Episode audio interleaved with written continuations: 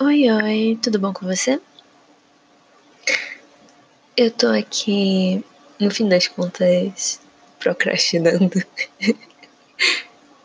eu inicialmente comecei a fazer minhas coisas, depois eu entrei no YouTube para colocar uma música, pra aquelas músicas de três horas para ajudar a focar.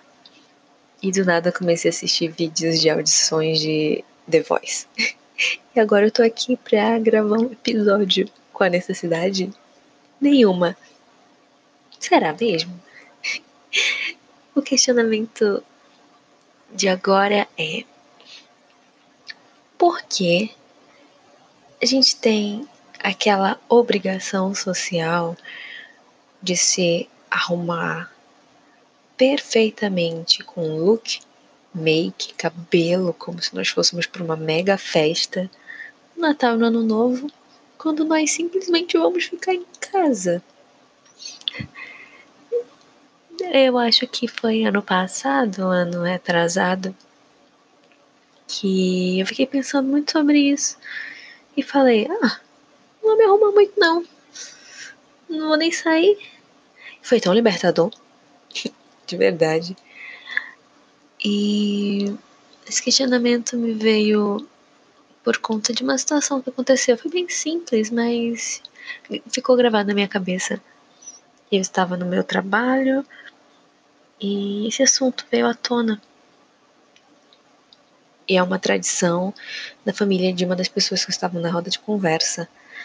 E eu entendo, porque na criação dessa pessoa e no ritual dessa família ficou gravado isso, de que vamos vestir uma roupa nova, vamos comprar coisas novas para passar o ano, sabe?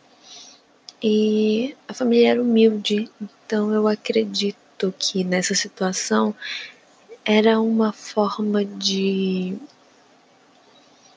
Eu não sei qual palavra utilizar,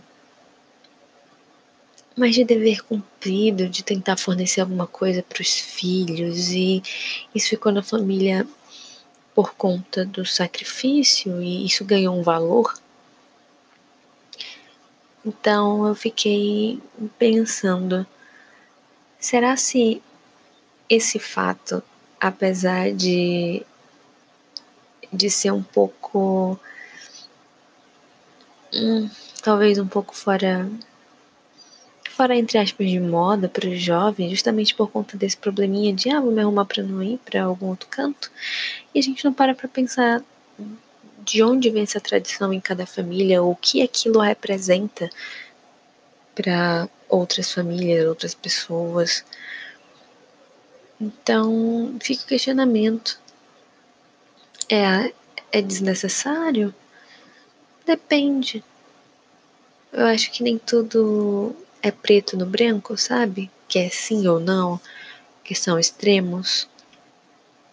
Incrivelmente, nesse assunto fica o questionamento. E aí, como, como é na família de vocês? O que vocês pensam sobre isso? É aleatório ou tem alguma história por trás dessa tradição? O que, que acontece?